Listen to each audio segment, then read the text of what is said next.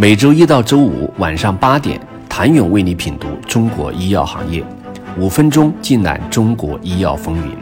喜马拉雅的听众朋友们，你们好，我是医药经理人、出品人谭勇。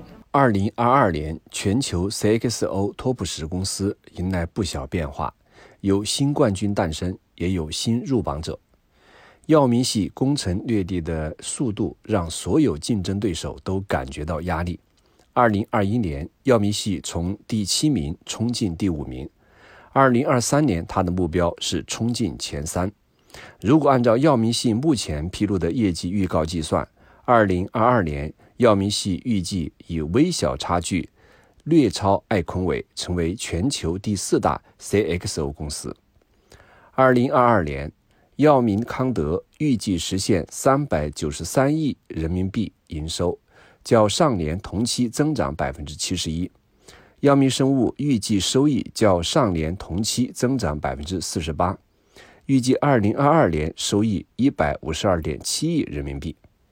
由此，药明系预计总收入五百四十六亿人民币。药明康德在业绩预告中将2022年的收入形容为创纪录的增长，主要来源于公司独特的 CRDMO 和 CTDMO 业务模式持续驱动公司高速发展。其中，R 指的是小分子药物发现。2022年前三季度，药明康德通过该服务完成了将近40万个定制化合物合成，赋能早期小分子新药研发客户。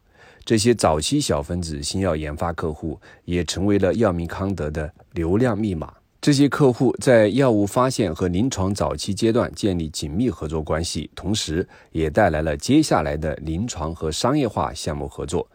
这也是药明康德多年来持续打造产业链的优势。CTDMO 主要指的是细胞与基因疗法 CDMO 业务。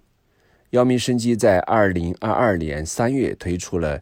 TSSA 技术用于规模化生产无转染的腺相关病毒，降低了细胞和基因疗法的生产成本。该技术的研发公司也是药明康德收购而来。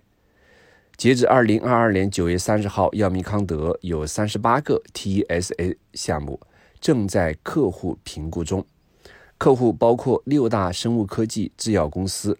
此外，药明康德还在二零二二年七月宣布。在新加坡建设研发和生产基地，并预计在未来十年累计投资二十亿新元用于新基地的建设。艾恩康虽尚未披露二零二二年的财报，但从其二零二二年中预报看，其二零二二年全年收入预计七十六到七十八亿美元，同比增长百分之四十。二零二一年，艾恩康通过与另一家全球 CRO 巨头合并。一跃成为全球第三，而通过并购，爱安康受到疫情冲击的业绩也得到了恢复。其二零二零年营收二十八亿美元，同比下降百分之零点三，但在二零二一年并购完成后，收入达到了五十四亿美元，同比增长百分之九十五点六。事实上，爱安康自一九九八年登陆纳斯达克开始交易之后，一直都在并购扩张。从两千年到二零二二年，爱恩康每年都会有数笔并购交易。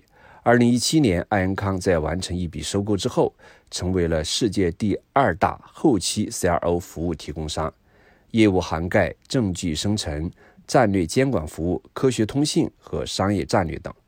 前十大 CXO 公司都有谁？他们都在哪些地方发力？请您下周一接着收听。谢谢您的收听。想了解更多最新鲜的行业资讯、市场动态、政策分析，请扫描二维码或添加医药经理人微信公众号“医药经理人”——医药行业的新闻与资源中心。我是谭勇，周一见。